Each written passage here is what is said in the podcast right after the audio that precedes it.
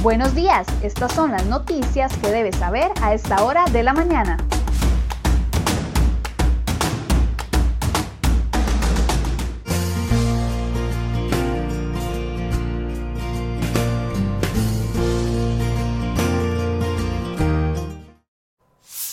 Viernes 13 de noviembre, muy buenos días. Llegamos ya al final de esta semana. Muchas gracias por mantenerse informado con CR Noticias.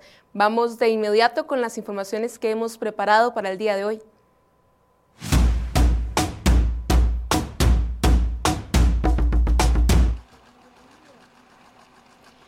Los ciudadanos y el Estado le deben a siete instituciones del propio gobierno 3.6 millones de millones de colones.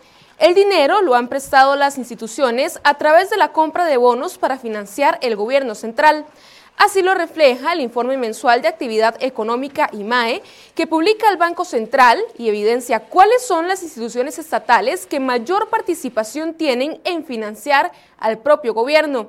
Los 3.6 billones se le deben a la Caja Costarricense de Seguro Social, el INS, el INA, el INDER, el AIA, Recope y el ICT.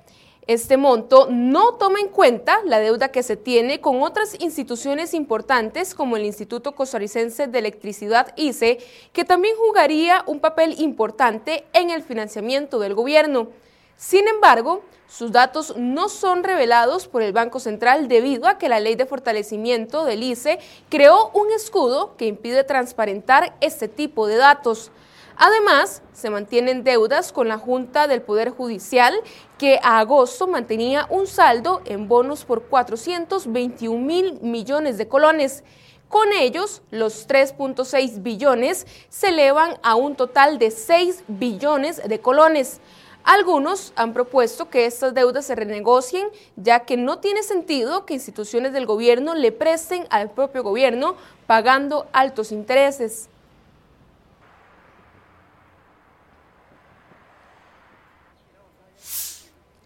Y seguimos con este tema. ¿Puede el gobierno renegociar la deuda en manos de sus propias instituciones? La respuesta corta es que no.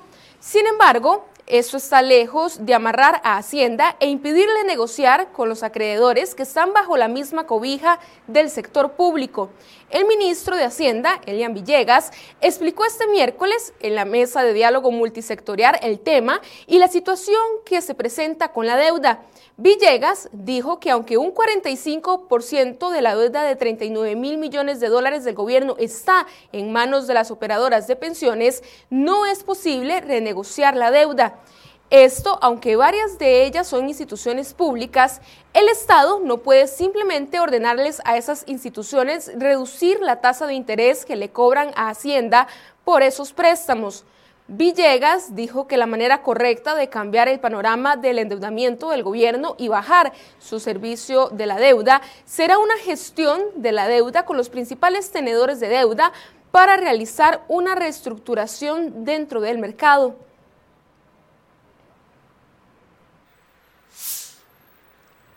La morosidad patronal y de trabajadores independientes inactivos superó los 270 mil millones de colones, de los cuales más de 108 mil millones de colones fueron declarados como de difícil recuperación. Así lo indica un informe de auditoría interna de esa institución del 4 de noviembre pasado. La caja define morosidad de difícil recuperación, la deuda de patronos y trabajadores independientes inactivos. De igual forma, los montos que ya están en cobro judicial y que, aunque se sabe de la existencia de bienes, a criterio del abogado encargado del proceso, la posibilidad de recuperación es baja. Además, la Dirección de Cobros mantiene denuncias contra patronos por retención indebida de las cuotas obreras, que alcanzan una cifra de casi 14 mil millones de colones siendo las oficinas centrales de la caja las que mantienen la mayor cantidad de procesos con 12 mil millones de colones. Estas cifras agravan las finanzas de la caja en medio de una pandemia y una contracción económica como la que vive el país.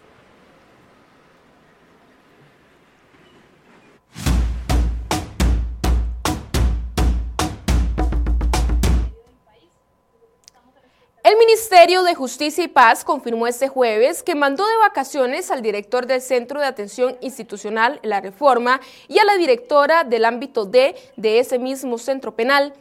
Esto mientras avanza la investigación en contra de ambos funcionarios por el supuesto vínculo con la red criminal dedicada a cometer estafas telefónicas desde la cárcel.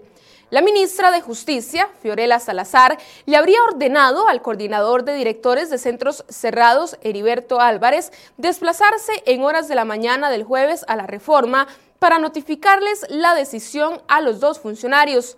Justicia además confirmó que se ordenó a la Dirección General de Adaptación Social iniciar un proceso de investigación en contra de los funcionarios. Además, se les decomisaron sus teléfonos celulares. Los empleados son sospechosos de haber facilitado acciones criminales a un hombre identificado como Edwin Tencio Rodríguez para que liderara una estructura para cometer millonarias estafas en los últimos meses.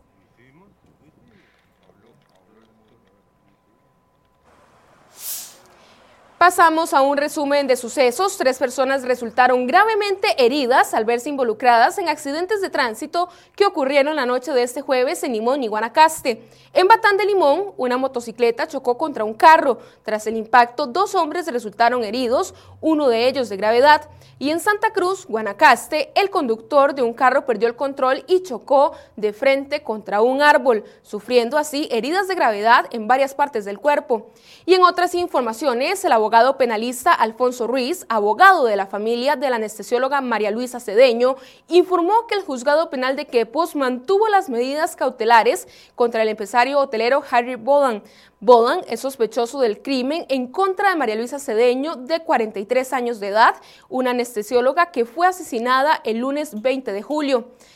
Y pasamos a otro tema. Un total de 11 personas fueron detenidas al estar preliminarmente vinculadas con una investigación por el presunto delito de explotación sexual de mujeres en el territorio nacional.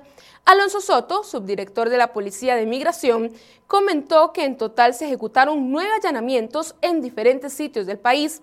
Autoridades lograron identificar una supuesta estructura criminal dedicada a la explotación de mujeres. Y en materia del clima, este viernes 13 de noviembre persistirán las condiciones lluviosas en gran parte del país.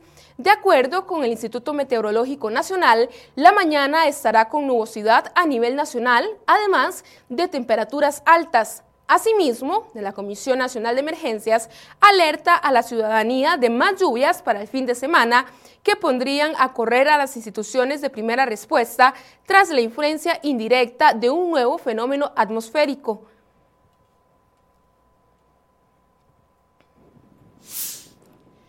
Una vez más, el Instituto Costarricense de Acueductos y Alcantarillados AIA está preocupado por los daños que sufre su imagen y por las publicaciones de la prensa en medio de la crisis que atraviesa. En esa ocasión, la auditoría interna de la institución recomendó hacer una advertencia en la que le expongan ante la ARECEP las consecuencias de las declaraciones que le dan a los periodistas. En el informe de auditoría interna se recomienda a la Gerencia General que presente a la Junta Directiva la propuesta de hacer la advertencia al regulador. En la recomendación se pide que se le manifieste a la ARECEP las afectaciones que se suscitan con los comentarios que divulgan en la prensa sin que esto se entienda que se oculte la verdad de los hechos. Ante la consulta de crhoy.com, ARECEP dice que en medio de la crisis que enfrenta el AIA siempre ha actuado en defensa del usuario y ha señalado los problemas. Desde que se desató el enojo ciudadano, Arecep ha denunciado prácticas ilegales de la IA por las que prepara una sanción.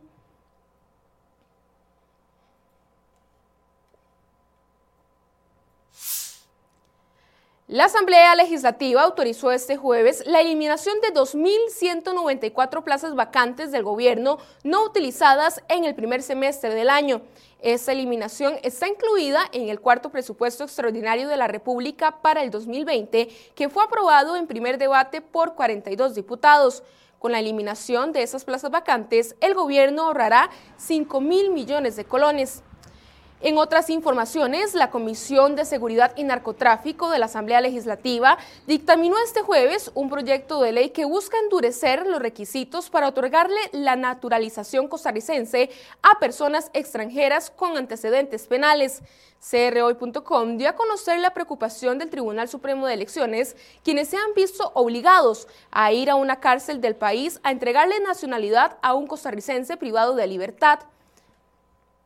Los daños provocados por el ciclón ETA en la red vial superan los 8.9 mil millones de colones, según las estimaciones más recientes brindadas por el Consejo Nacional de Seguridad Vial CONAVI.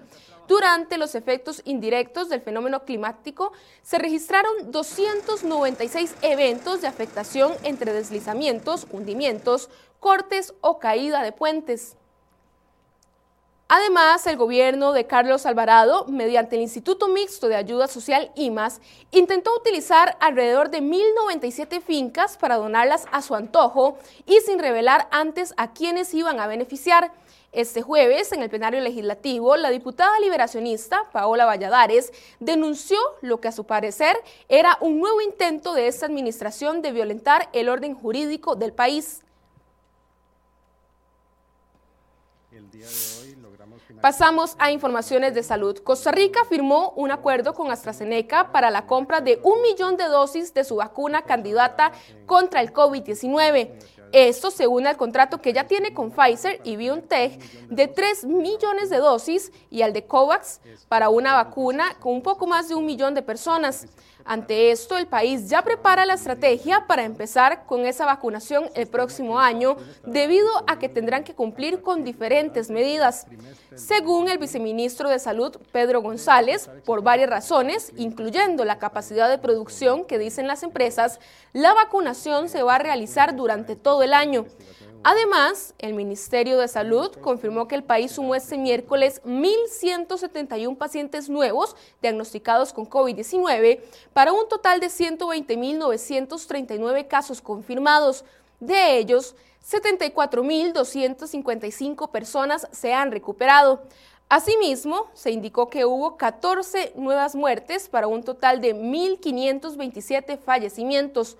Por su parte, la Caja Costarricense de Seguro Social reportó 489 personas hospitalizadas, de ellas 191 están en cuidados intensivos.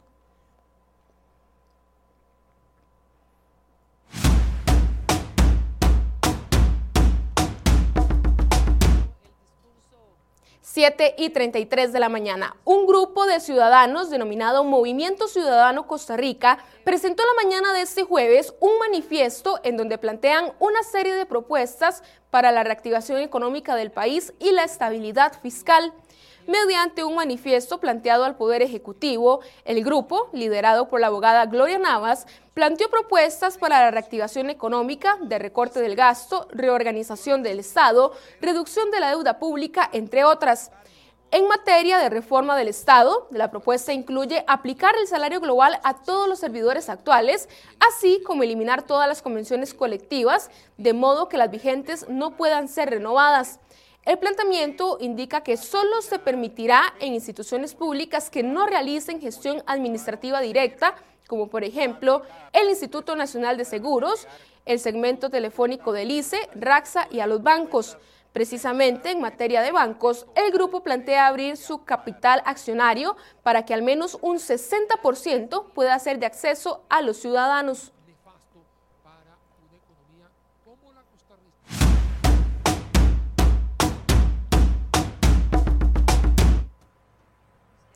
Pasamos a noticias internacionales. El candidato demócrata Joe Biden ganó el estado de Arizona, según indicaron la noche de este jueves varias cadenas de televisión de Estados Unidos.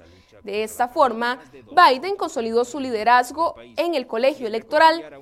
Biden ganó Arizona por más de 11 mil votos y sumó otros 11 votos en el colegio electoral, según las cadenas televisivas y la agencia de noticias AFP. Ante el inminente gane de Biden, China envió este viernes sus felicitaciones al presidente electo Joe Biden. Esto casi una semana después del anuncio de la victoria del candidato demócrata. La República Popular de China indicó que respetan la elección del pueblo estadounidense y que envían felicitaciones a Biden y a la vicepresidenta electa Kamala Harris. Asimismo, autoridades electorales de Estados Unidos dijeron en una declaración conjunta este jueves que más de una semana después de las elecciones presidenciales, que no hay evidencia de votos perdidos o cambiados. Esto rechazando las afirmaciones hechas por el presidente actual Donald Trump y los simpatizantes republicanos de que su derrota ante el demócrata Joe Biden se debe a un fraude y a papeletas perdidas.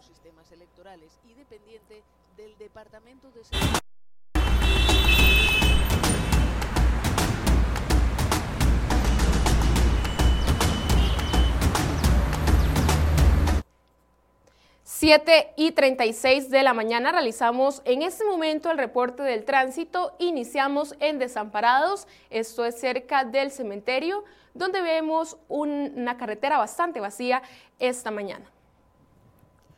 Y ahora nos vamos hasta Curridabad, cerca del Registro Nacional, donde las condiciones también son bastante óptimas para todos los conductores que transitan por esa zona.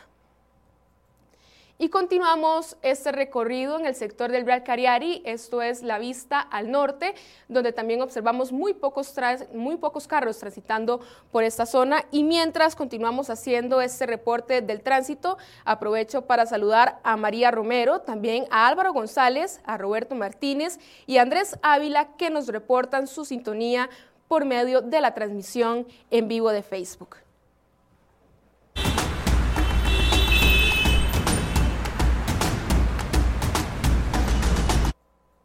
Llegamos al final de esta edición de CR Hoy Noticias. Muchas gracias por su compañía y que tengan un excelente fin de semana.